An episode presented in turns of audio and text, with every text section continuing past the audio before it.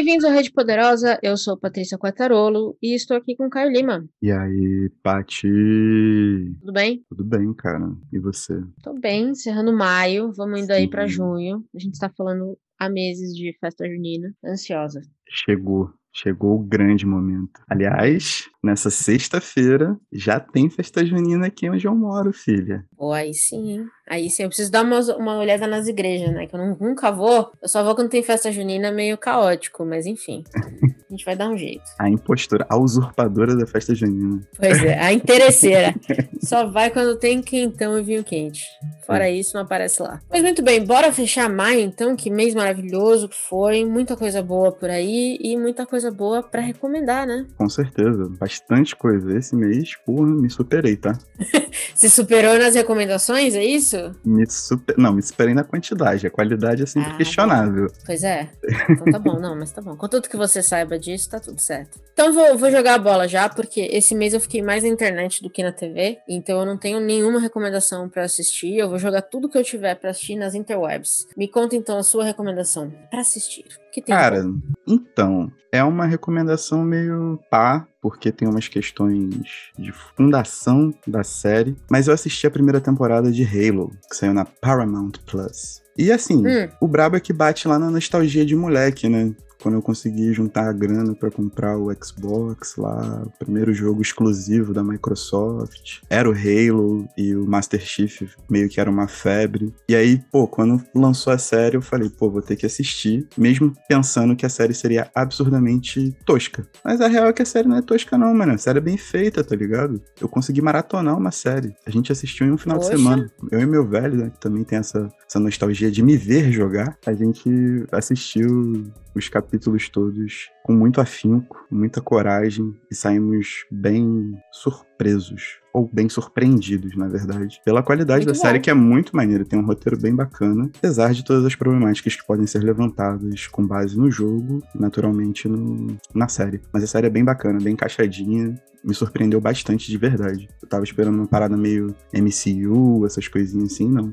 É bem legal. Muito bom. Boa recomendação. Vamos para as interwebs direto, então, que eu acho que é onde a gente vai brilhar hoje. Que é só jogar bonito, não que tem eu jeito. Eu passei maio na internet, basicamente. É Começa isso. então e a gente faz um, um bate-bola. Tá, primeira recomendação que eu tenho é de novo uma indicação do João Carvalho, do canal Assim Disse o João, mas agora ele vem com outro João, que é o João Cláudio Platenic Pitilo, programa num formato de programa chamado O Mundo em Vermelho, onde eles debatem questões sociopolíticas, né, dentro de uma atmosfera global. Então eles tentam abordar tudo aquilo que a gente não vê nas notícias. Então tem programa sobre a Colômbia, tem programa sobre o Iêmen, tudo dentro de uma perspectiva a mais marxista possível possível. E são programas muito longos de dois caras que gostam de falar muito, interagem muito com a galera. Então, tipo, tem um humor sui generis, principalmente o João. Quer dizer, os dois são João, João o João Carvalho. E, pô, o bagulho passa voando, assim. É tipo um xadrez verbal, só que no canal do Assim Disse o João.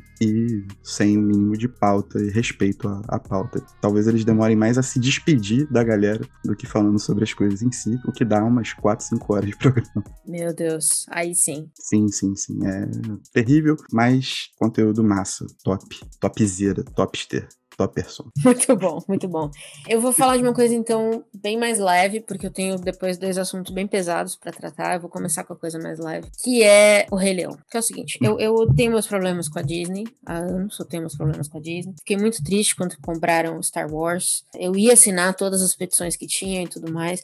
Mas uma coisa que me deixou mais triste ainda foi o remake do Rei Leão de 2019, que eu achei péssimo, achei horrível. Achei que tirou tudo que tinha de bom no filme original. E aí, não vou nem dizer crítico, ele, ele escreve os. Ele faz os vídeos deles no YouTube falando de, de, de, normalmente de cinema e música e tudo mais. E ele chama Adam e o, e o canal dele chama yourmoviesucks.org. E ele fez um vídeo, se eu não me engano, de duas horas e meia. É mais longo que o próprio Rei Leão, falando mal do Rei Leão. E é só a primeira parte. Então, assim, eu me esbaldei assistindo esse vídeo. Eu gostei tanto que eu já vi duas vezes, duas horas e meia, já vi duas vezes. Quase um documentário Caralho. de ódio. Um documentário de ódio, principalmente focado no John Favreau, que destruiu o Rei Leão. Então eu recomendo demais. Se você, como eu, ficou chateadíssima com o que eles fizeram, destruíram a trilha sonora. Ai, olha, acabaram com tudo. Quase que não tinha um Be Prepared, gente. Pelo amor de Deus, é um absurdo, entendeu? É um completo absurdo. E como eu disse, essa é a parte 1. Ele tá trabalhando ainda na parte 2. E sabe Deus quando vai sair, porque ele é um pouco metódico. Mas a parte 1 sozinha já, para mim, acabava com a Disney. Então eu gostaria que todo mundo visse esse vídeo, porque algumas verdades têm que ser ditas. E o Rei Leão de 2019 é uma bosta. E é isso. Sim. Esse é o meu. Eu vou Concordo. começar nesse, nesse nível já. Concordo, absolutamente. Vou atrás disso para assistir ainda essa semana. Assista. E não me sinto tão mal mais com nossos episódios sobre contra a Amazon. pois é, pois é. Até porque falar é de graça, por enquanto. É, por enquanto. Bom, Bom, manda mais uma. Então, através da newsletter do Giro Latino, cheguei num fio do Twitter do Federico Guzmán Rubio, arroba fegus77, que fala sobre a ligação de Borges e a ditadura e como essa história é contada através de focos muito diferentes em tempos muito diferentes da vida do Borges, sabe? Então ele vai tentando explicar e dar algumas fontes através desse fio como foi a relação do Borges com a ditadura, como ele era em relação artisticamente, né, como ele se posicionava artisticamente e politicamente no seu tempo áureo de produção e depois como isso foi se tornando algo muito marcado na vida dele e o que ele fez para tentar se recolocar de, ou se reinserir de volta na sociedade argentina e desmistificar todo esse lugar de ah, Borges apoiou a ditadura e ah, Borges sei lá, se era um, era um santo imaculado, não podia fazer nada. Tipo, eu acho que ele consegue, através de um fio no Twitter, que foi uma coisa que me surpreendeu muito, por isso que tá aqui hoje, colocar uma boa perspectiva sobre o que é, o, que foi ser um escritor na Argentina durante aqueles idos, e ainda mais um escritor do calibre do Borges, né, mano? Tipo, e da turma do Borges ali. Então eu achei bem interessante, achei bastante rico, com muitos textos sobre pesquisadores como referência, muitos textos de outros escritores que, obviamente, têm Borges como uma grande referência para poder se guiar durante as suas carreiras. Então, achei bem foda, bem foda. Vale a pena acompanhar essa, esse fio, essa thread. Mas, assim, muito bom. Cuidado com o Twitter, hein? Tóxico. É, sempre. Mas você comentou que ele coloca fontes e tudo mais, né? É, sim. É tipo assim, ele é um jornalista, ele coloca uhum. algumas, alguns textos, algumas fontes, sacou? Mas o que eu achei maneiro foi esse balanço, tipo, da vida do Borges e a relação dele com, com a ditadura argentina. Eu achei que, para uma thread de Twitter, ficou uma parada muito fluida e muito completa, até certo ponto, sacou? A reflexão que ele propõe é boa, o que não acontece uhum. com 99% das threads de Twitter. Quase nunca, aliás. É, exatamente. Muito bom, muito bom. Falando em conteúdo que vem de lugares inusitados, é, eu acho que eu já comentei desse programa aqui para você. Na verdade, minhas duas próximas recomendações são de programas que eu já comentei aqui, mas falam de dois assuntos bem diferentes. Primeiro, então, é o Last Week Tonight com o John Oliver, que é um dos meus programas preferidos de assistir, e sobre um assunto que eu tô acompanhando, já vai fazer mais de um mês nos Estados Unidos, que é a votação, a, a quebra né, do Roe versus Wade, que tem que dar direito ao aborto para as mulheres dos Estados Unidos. Eu tô acompanhando isso muito próximo porque é um assunto que me interessa no, no geral e porque impacta muito o resto do mundo, né? Os Estados Unidos foram pioneiros em algumas das leis pró-aborto no mundo e a América Latina olha muito para eles quanto a isso. Então agora revogar uma lei como essa é, me preocupa muito o que pode acontecer no resto da América Latina que está passando leis pró. Então é, é sempre uma, um, um equilíbrio importante em acompanhar essas notícias, né? Tem notícias boas acontecendo, tem notícias horríveis acontecendo. A dos Estados Unidos é a pior possível. É, depois de 50 anos, eles estão falando agora de revogar a lei. E aí o, John Oliver fez um, um, segmento do programa dele explicando por que que essa lei vai muito além do direito da mulher ao corpo, né? Tem a ver com saúde pública, tem a ver com direito à privacidade, tem várias questões que tocam no aborto que não é só o aborto em si. E ele faz um trabalho muito bom em resumir tudo isso em 20 minutos. Então, quem quiser acompanhar essa conversa e quiser entender um pouco dos impactos do, do Roe versus Wade, eu recomendo muito ver esse vídeo. Não é definitivo, a conversa continua, tem artigos saindo quase todo dia sobre isso, porque é, a Suprema Corte Americana está debatendo o assunto agora, então é quente, mas pode ser um começo para acompanhar. E recomendo que quem se interesse pelo assunto acompanhe o que está acontecendo nos Estados Unidos. Porque principalmente o Brasil é uma Mariazinha vai com as outras, e nem É. sempre no bom sentido. É inevitável, né? Tipo, a influência dos Estados Unidos na América Latina e no Caribe como um todo. Eu não sei se eu já recomendei aqui, talvez no mês passado, não lembro, a entrevista, uma entrevista na CNN com a Cristiana Manpour. Eu Não sei se eu recomendei, mas ela entrevista um ex-evangelista que trabalhou junto com o pai dele e principalmente o Partido Republicano em vídeos anti-aborto, na campanha anti-aborto desde o começo. Basicamente, o Partido Republicano, desde o momento que Roe vs. Wade foi aprovado, eles começaram uma campanha junto com os fundamentalistas cristãos para derrubar. Então eles estão nessa luta há 30 anos. É isso aí. É maluco ver a forma como o discurso foi sendo criado e implementado nas igrejas, na, religi na, na religião principalmente, mas no partido também. Então é. Quanto mais eu leio sobre o assunto, mais assustador fica, sabe? Mais o conto da é real, assim, o conto da é na vida, no dia a dia. Assim, é assustador, absolutamente. E a loucura toda é o quanto de dinheiro é gasto nisso, sendo que é um país que não tem um sistema básico de saúde, o sistema de educação é completamente sucateado. Pois é, muito louco. A segurança pública, né? A gente tá vendo aí atentados monstruosos e a média de mais de um atentado por dia lá, mas alguns acabam em tragédias ainda maiores que acabam chegando aqui, que foi o caso dessas, Sim. Dessas últimas duas semanas. É, é muito bizarro como a máquina política gira naquele lugar, assim, como é um- uma casca de nós, assim, terrível. Pois é, eu tô esperando que a sua próxima recomendação seja mais leve, porque eu É. vou voltar com uma também falando de um tema pesado depois. Não, é bem mais Tudo a leve, é bem mais leve. Cara, eu descobri através de um react do Luigi. Procura lá, o react da lancha, do acidente de lancha. E aí fui descobrir quem é que faz. É o cara narrando um acidente de lancha. Só que é uma das paradas mais engraçadas que eu já vi na minha vida. E aí eu fui passar e o cara tem um canal no YouTube onde ele faz o react dessas coisas toscas. Então, tipo, Ai, meu Deus. tem uma briga de dedo, de, de dedo do meio, que os caras vão dando um pro outro no meio da rua de várias formas diferentes. E ele simplesmente comenta a briga toda. O vídeo tem dois minutos, né? O vídeo da briga tem dois minutos, e na verdade, tipo, o vídeo dele tem uns 15, porque são comentários muito detalhados, sabe? Só que é absolutamente. Genial. É genial, genial, genial, genial. E o nome do canal no YouTube é Polho mesmo. E ele tem uma página no Instagram onde ele posta várias tirinhas, que é arroba polho mesmo. E as tirinhas dele são completamente um humor, assim, muito pontual, que me pega muito, tá ligado? Que é um humor muito sério. Tipo, é um humor muito vou procurar. muito nevrálgico, como diria o bom especialista em humor, e não sou eu no caso. Mas polho mesmo, YouTube e Instagram, vejam as, tirinhas, vejam as tirinhas e compartilhem, e assistam principalmente os reacts. São maravilhosos, eu choro de rir, choro de rir, choro. Bom, às vezes a gente precisa mesmo de umas coisas pra. Inclusive, eu vou salvar aqui pra, pra ver, porque eu- tem dias que tudo que você precisa é uma coisa nonsense, assim. Porra, é isso. Muito bom. Bom, eu vou voltar para um assunto então um pouco sério, que você comentou agora há pouco dos atentados, né? A arma. Então Uhum. a, a cultura de arma dos Estados Unidos também tem sido uma coisa que eu, sobre a qual eu tenho acompanhado a conversa, porque a cultura da arma no Brasil também tem se intensificado nos últimos anos, nos últimos quatro anos. Todo mundo sabe por quê. Não preciso entrar em detalhes. E aí a Crooked Media, que de novo já recomendei aqui várias vezes, trouxe um jornalista que acompanhou, é, não o caso de Uvalde, o anterior, né? acho que foi no, acho que foi no Texas, não foi? Também? Foi no Agora eu não Texas. lembro. Acho que foi no Texas. É que é- tudo acontece no Texas, né? Pô, mas o- nome.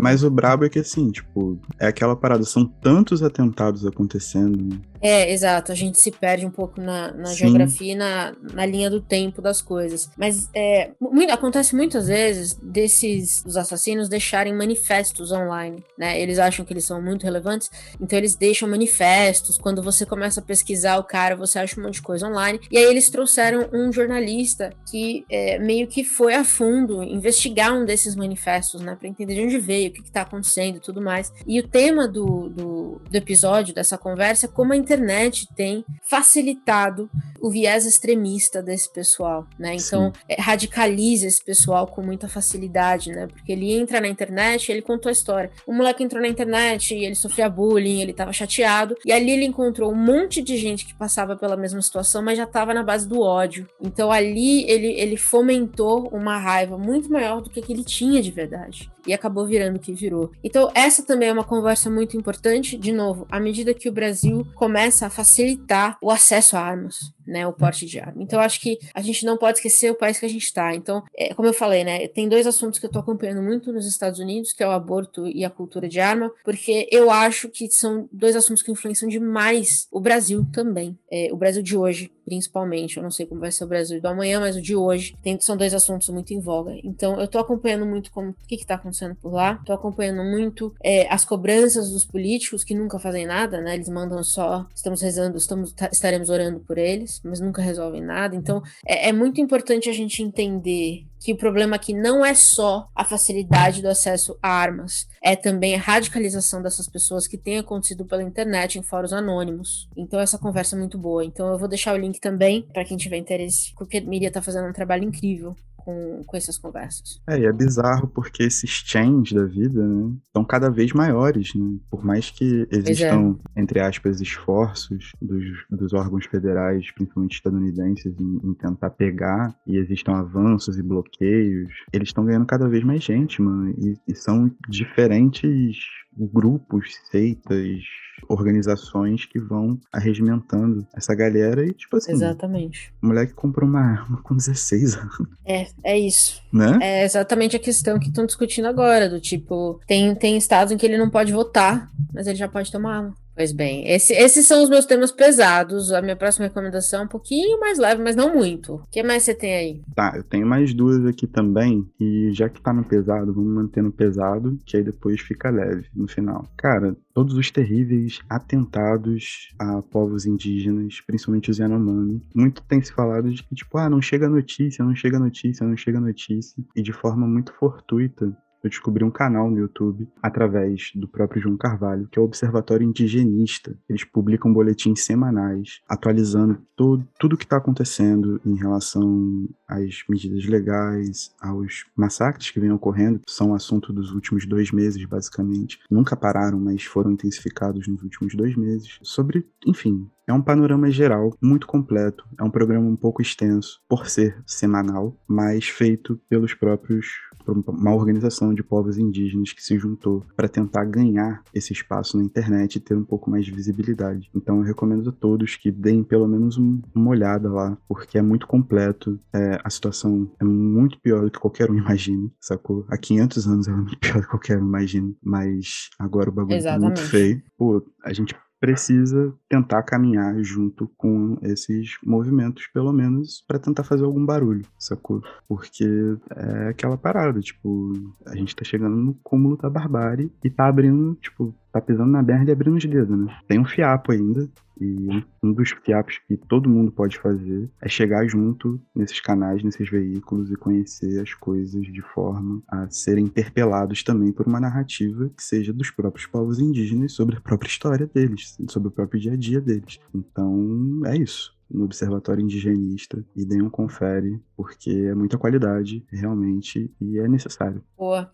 A minha, a minha última recomendação aqui vai nessa mesma linha, na verdade. Acho que a gente tem. Quem está acompanhando a conversa sobre eleições esse ano já deve ter visto alguma matéria falando sobre a importância dos evangélicos. É, sempre, eles sempre foram um grupo meio chave né, nas, nas, nas eleições, mas esse ano aparentemente eles assumiram um, um papel muito mais relevante do que, do que tiveram antes. É, a gente também aparelhou o Estado com muito representante evangélico, né, o Estado laico cada vez mais deixa de existir. E a questão é, você precisa ter um diálogo com as pessoas, né, não, não tem como fugir disso. E aí a Alemão Diplomatique fez uma coisa muito legal, que é, eles fizeram uma parceria com a SESI, que é a Coordenadoria Ecumênica de Serviços Eclesiásticos, se eu não me engano, e fizeram um podcast chamado Não Bote Fé nas Fake News. Basicamente, eles trazem pessoas da comunidade evangélica para discutir o quanto as fake news, primeiro, elas, elas normalmente se originam originam em, em, grupos de WhatsApp evangélicos, né? Já foi provado isso. E esse tende a ser o grupo que é mais o, o, foco de algumas das fake news, né? A gente sabe que a grande, por exemplo, a história da, da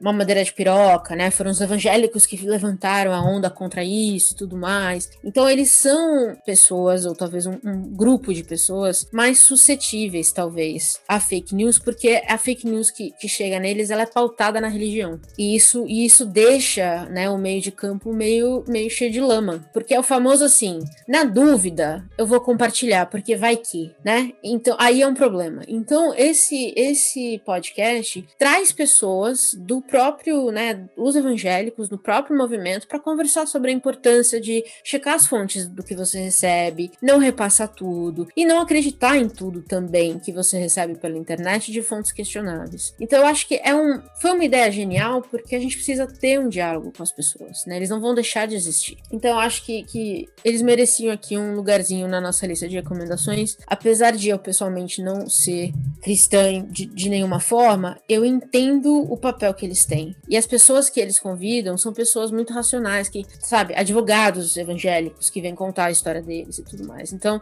queria deixar aqui então uma recomendação aqui do, do Le Monde Diplomatique. De novo, chama Não Bote Fé nas Fake News. Tá em todas as plataformas, se eu não me engano, eu ouvi no, no Spotify. Le Monde sempre traz uma parada maneira, né? Tipo. Meio fora da caixa, né? Eu é. comecei a ouvir sem saber muito o que esperar. Falei, caramba, cara, que ideia boa. Que ideia boa.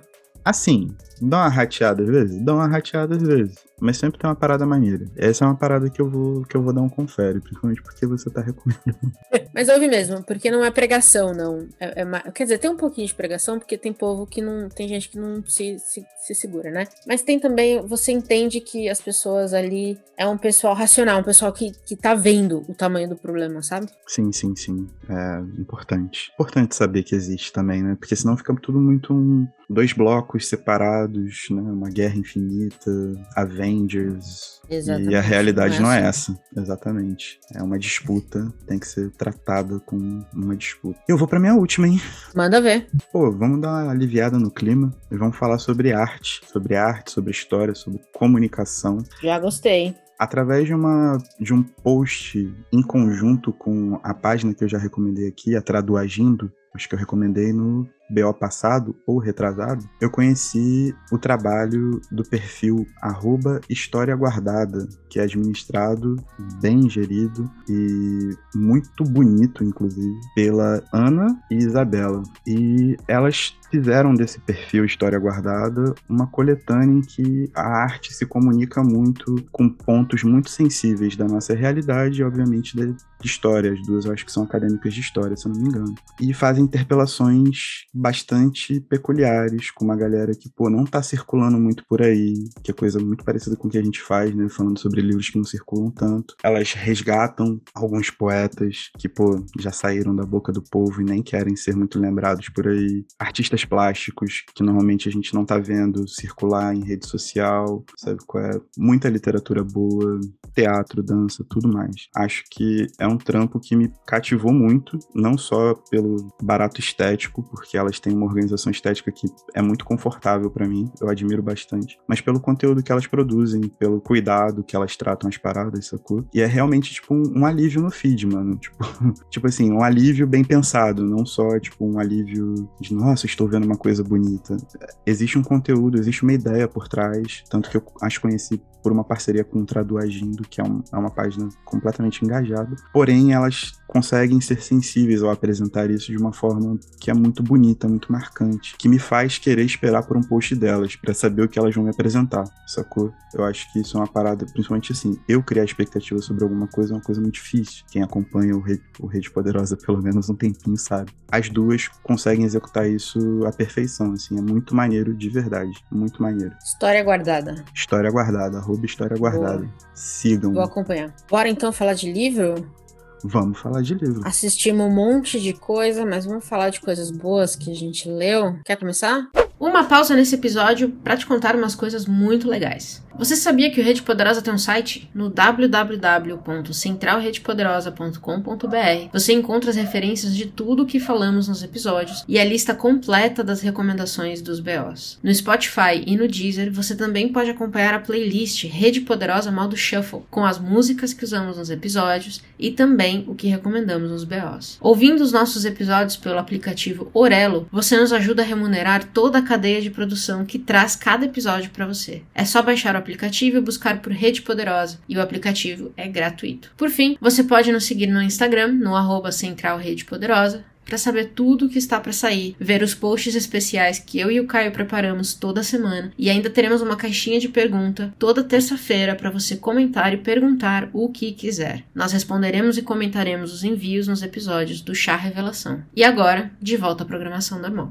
Porque eu tô aqui com uma das paradas mais boladas que eu li nos últimos tempos. E assim, conversando com, com minha irmã Fermarão, Cota Fermarão desse podcast, que faz tempo que não aparecia. A gente estava falando sobre autores que a gente gostaria de trabalhar caso a gente tivesse uma editora, né? Um sonho distante que talvez não se realize, vamos ver. Mas um deles é o Mário Belatin, que é um mexicano, ficou muito tempo radicado no Peru, e existe um conto dele chamado Salão de Beleza, que foi traduzido para cá por uma editora pequenininha chamada Leitura do Século XXI e circula muito pouco. Eu me aventurei em buscá-lo e consegui. E assim, é um dos melhores textos que eu li nos últimos tempos, fácil. Conta a história de, um, de uma travesti que tem um salão de beleza e ela começa a usar esse salão de beleza como um mortuário para as pessoas que estão doentes poderem passar o resto das suas vidas ali com algum tipo de conforto e zelo, com mínimo pelo menos, né, de cuidado, de higiene, de comida, porque existia uma crise sanitária ali e que estava pegando todas essas pessoas que vivem à margem. Então existe muito esse jogo, né, do, do salão de beleza com o mortuário, né, tipo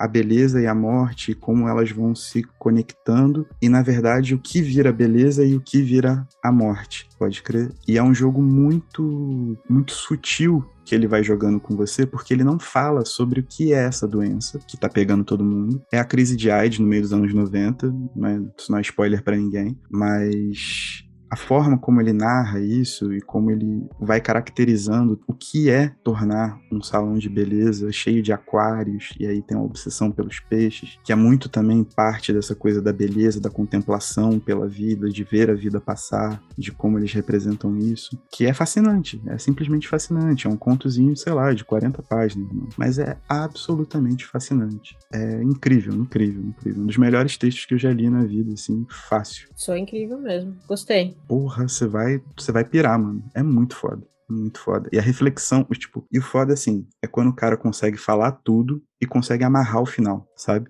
Uhum. E os dois últimos parágrafos dele, Patrícia, são de tipo, você sentar no sofá, no banco, onde você tiver, e só, tipo, deixar a cabeça explodir, sacou? Porque é uma das reflexões mais absurdas que eu já vi na vida, de uma sensibilidade, assim, incrível, incrível. Porra, um livraço, livraço, livraço, livraço. Saiu por quem? Cara, é uma editora muito pequena lá do Rio Grande do Sul. É leitura do século XXI. Porra, legal. Bom, tá aí. Dá uma moral pra uma editora pequena, a gente gosta. Sim, sim, sim. É, eu não sei se ele tá circulando muito por aí. Eu achei um exemplar na Amazon só e já puxei logo, porque eu li o meu no PDF, né? Mas se vocês encontrarem, tipo, salão de beleza, livraço, livraço. Muito bom. Gostei da recomendação.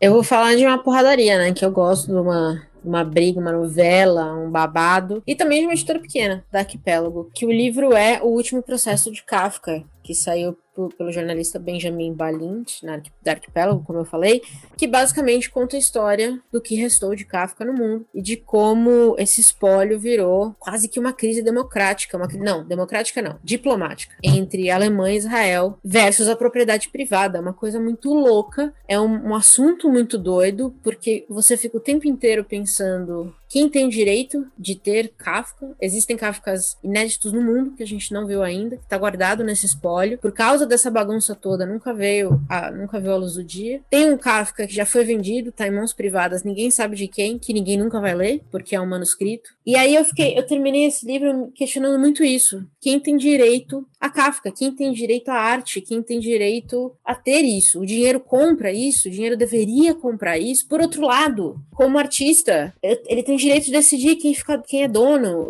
E, então, assim, minha cabeça entrou num nó lendo esse livro, porque é justamente o que aconteceu com ele, é essa, essa disputa que a gente tem, né? Essa conversa interna que a gente tem de é justo quem tem mais dinheiro ter mais acesso à cultura? Por outro lado, como é que a cultura sobrevive ao longo dos anos, se não pelo dinheiro? É, no sistema Porque que mesmo os museus museus compram os espólios, né? Sim. Se o autor não deixa para os museus ou para uma biblioteca de puro é, de vontade própria e alguns não deixam, né? Então tem a mesma história do Bolanho que deixou um livro guardado para a família poder ter dinheiro. Então assim, Sim. a arte é dinheiro. Sim. Mas deveria ser. E por outro lado, quem escreve vai morrer de fome, entendeu? Eu, eu terminei esse livro, eu, eu não tinha resposta para nada. Eu não sei nenhuma dessas respostas. Mas é por isso que eu achei tão bom, porque me deu um nó completo na cabeça. Eu acho que livros bons tendem a fazer isso com a gente, né? Eu gosto, particularmente é. eu gosto, mas é por isso que eu sou desse jeito, né, família? Então. Maluco. Exato. Mas uma mas coisa. eu recomendo que... muito, viu? Uma coisa que é muito parecida, não sei se você chegou a ver, aconteceu com o Wu-Tang Clan que eles tinham um álbum inédito e resolveram leiloar a única tape desse álbum. E aí foi um bilionário arrematou. E tipo assim, o cara ficou meio que com os direitos de um álbum inédito do Tang, sabe qual é? Enquanto os fãs estão esperando, tipo, décadas por um material novo dele juntos, sabe? E o cara virou e falou: não, tipo, é meu, é meu. Eu ia falar isso, é dele. Sabe? E assim, da mesma forma que ele poderia, sei lá, distribuir isso de graça, ele pode chegar e falar: a bola é minha, eu que mando no jogo. E aí eu acho que entra numa seara ainda mais coisa, né? Porque a gente tá falando de, tipo, de rap, de hip hop, que é arte marginal, é arte de rua, tá Sim. ligado? E como é que isso vai parar na mão de um bilionário? Bilionário excêntrico desse jeito? Tipo, qual é essa dinâmica que. Tem a história fez... do, do Bill Gates, cara, que tem o único manuscrito do Da Vinci, acho que custa 120 milhões, e ele guarda na casa. Teve que montar quase que um museu na casa dele, porque tem toda uma, uma, uma regra de como manter. Sim. Só ele e a família dele vê. Sim. É tipo, mas por todos os efeitos é dele, ele pagou. Mas culturalmente. Se as aí? pessoas é, não é têm louco. acesso, é bizarro, né? A, Bizarro. A peça é. vale pelo que ela supostamente tem de valor dado pela pessoa que compra, né? Tipo, o valor cultural dela é zero, porque ela tá presa, ela não circula. É então, muito louco. A gente, o que aconteceu com, com a arte é isso. O valor do capital dela, né? O valor de venda dela passou a ter mais importância do que o valor cultural dela. Os museus só vão ter acesso se ele decidir que vai ter. Exato. E é isso. Em compensação, uma anedota aqui, eu acho que eu nunca soltei aqui no podcast do Salvador Dali. Quando ele se mudou para os Estados Unidos, ficou meio puto de como as coisas aconteciam no mercado de arte do estadunidense e ele abria as as galerias que ele ia lá expor e tal, para outros artistas chegarem com as suas obras e ele assinava. E aí esses artistas vendiam as obras como se fossem do, um original do Salvador Dali. E a que saiu por menor valor à época saiu a 10 mil dólares. E depois de ver tanta obra do Dali circulando, de tantos estilos diferentes assim, que alguns críticos de arte foram perceber o Dali tava sacaneando Coreto. E aí foram tentando desfazer todo esse todo esse imbróglio a partir de onde parou, né? Porque você não tem como voltar atrás de uma obra que já foi comprada. Então teve uma galera que ganhou uma grana, porque na época, tipo, 10 mil dólares era muita, muita grana. Pois é, ainda é, né? No Brasil compra 25 ah, sim. casas. Não, na verdade, não compra nenhum carro popular. Do jeito Lá, né? Aqui compra. Não, quer dizer, na verdade não. 60 né? mil. 60 mil reais. É, não compra. Não nada. compra, não. Puta que pariu. Enfim, leia o livro, é bem detalhado, explica bem a questão toda. Kafka vai fazer 100 anos em 24, em, em 2024, e a gente ainda não sabe o que vai acontecer com o espólio dele. Se eu não me engano, ficou em Israel, mas ainda a gente não sabe se vai ter livro novo, se vão editar alguma coisa. Tá tudo no ar ainda. Então é uma coisa assim. A obra do Kafka tem uma história kafkiana, né? Incrível isso. Pois é, maluco. Pois é, é um Inception uhum. de obras de Kafka. Sim. É, você tem mais uma?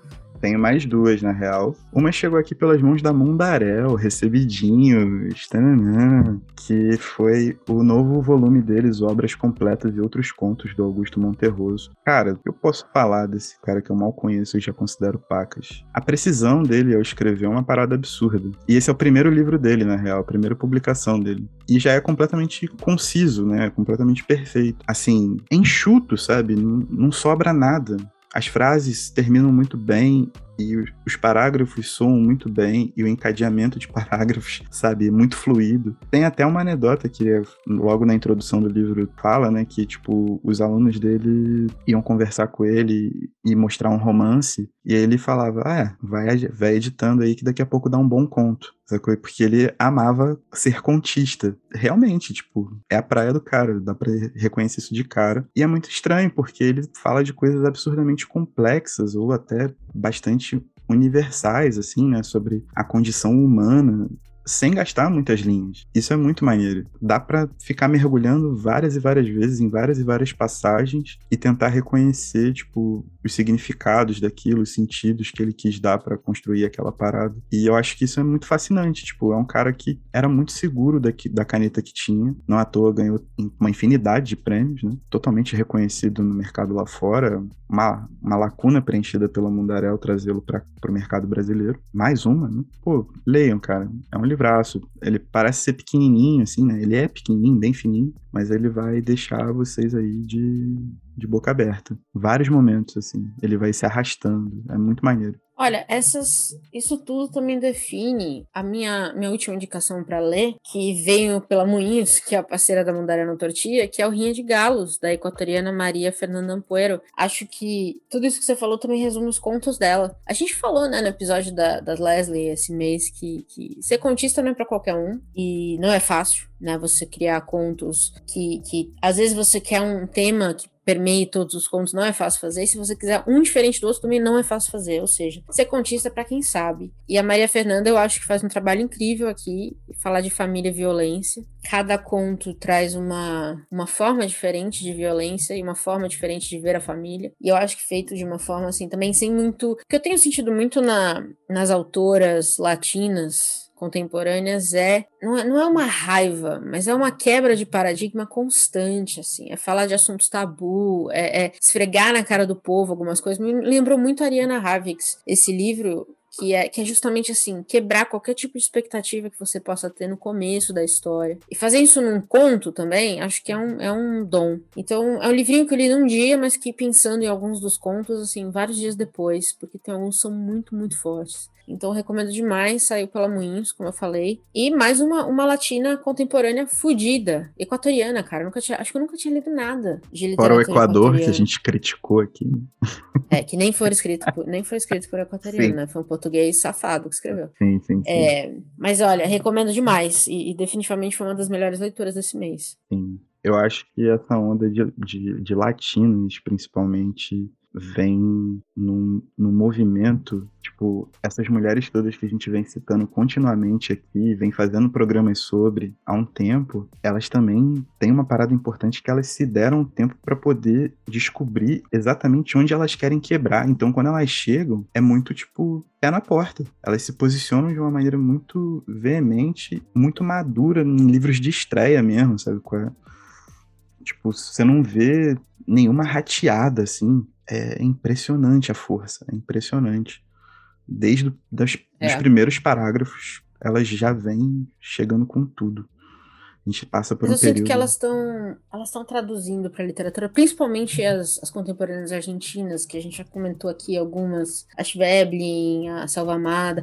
Eu acho que elas principalmente estão traduzindo em palavras a raiva generalizada que a mulher latina tem sentido nos últimos anos, sabe? É, a conversa sobre aborto, a violência constante de, de, vários tipos, né? Que a gente, que a gente, sobre as quais a gente lê. É, eu sinto lendo esses livros que eu reconheço muito da, dessa raiva delas. Eu reconheço e eu, eu vejo isso no meu dia a dia, conversando com outras. O cansaço que a gente está de falar das mesmas coisas. E, e, a América Latina tem esse, infelizmente, a gente tem essa, essa ligação de, de violência contra a mulher que é, é histórica, né, na região, o machismo histórico na região. Então eu sinto que elas estão traduzindo isso de uma maneira, ao mesmo tempo, sensível e feita para dar uma porrada na sua cara, que é o que a gente gosta. Sim. Ou seja, é muito talento conseguir fazer essas duas coisas, entregar essas duas coisas em, em livros curtos, relativamente curtos. Nenhuma delas escreveu um, um, um catatauzinho. A gente tá falando do livro 120, 200 páginas no máximo. Pensa nisso. E, e mesmo assim você termina e fala, puta que pariu. Sim, sim. São, são verdadeiros autos de resistência mesmo, sabe qual é? Eu acho é isso, isso, muito. Tipo, a, é a arte se fazendo predominante, sendo inserida na sociedade de uma maneira. De maneiras, na verdade, que todas elas são muito diferentes em estilo, mas de maneiras muito profundas, muito sensíveis, muito fortes, que tocam até tocam na alma, mano. O bagulho é pesado. Não tem um livro que a gente não tenha lido aqui que a gente não tenha ficado, tipo, baqueado, sacou? Não tem. Eu tava pensando aqui de cabeça agora enquanto você tava falando. Não tem. É bizarro. É muito poder. Bom, quer fechar então a, as nossas recomendações de leitura?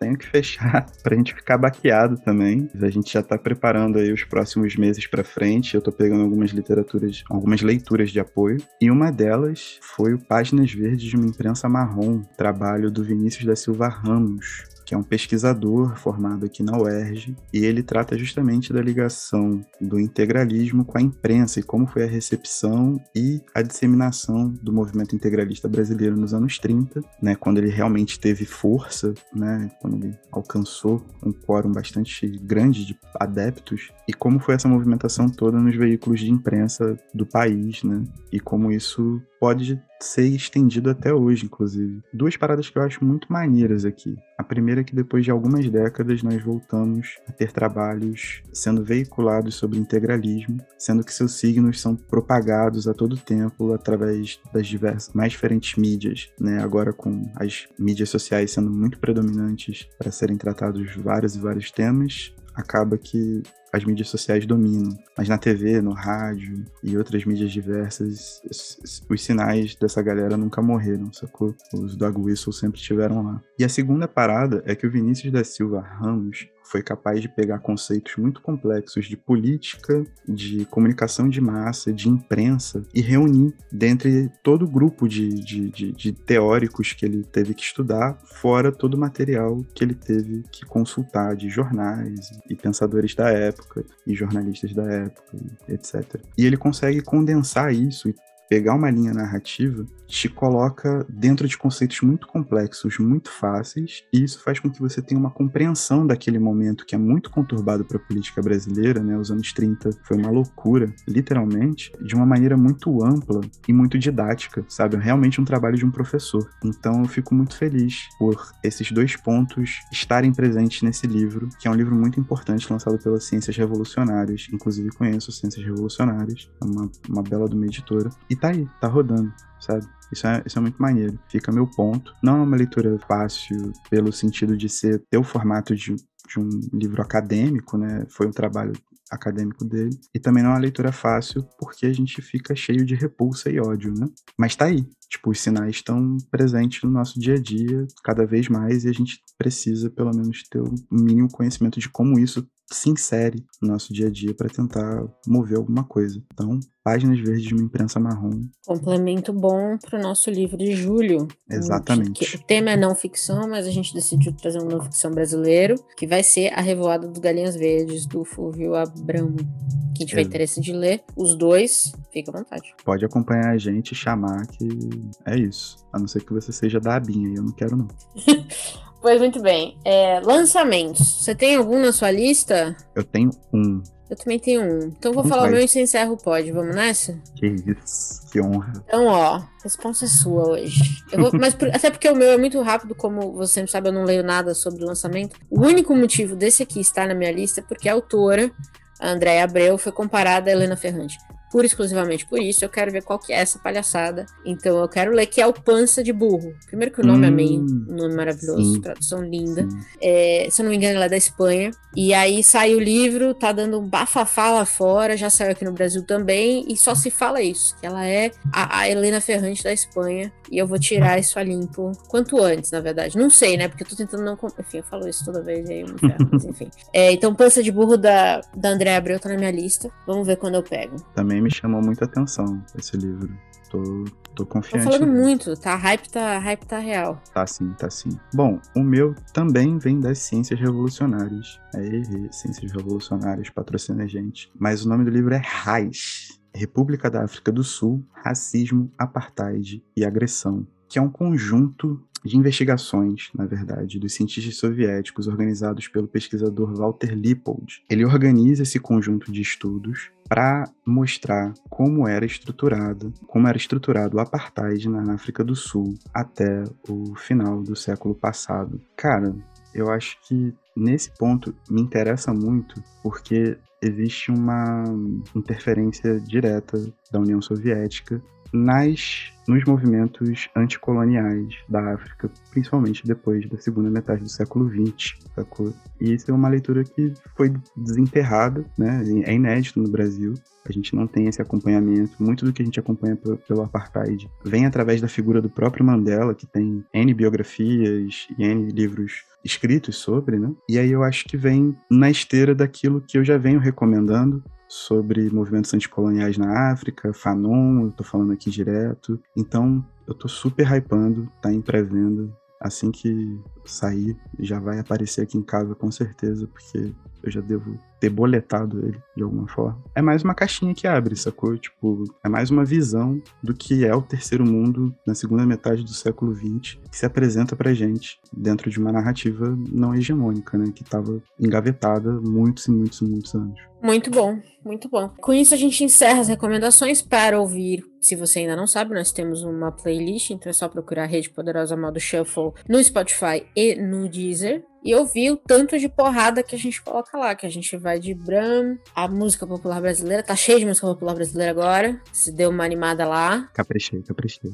Uns funk maluco. Caprichei. E um rock pesadão italiano, ou seja, Caprichou. de tudo. É isso. Pois muito bem, temos um episódio? Temos o um episódio. E tchau. Tchau.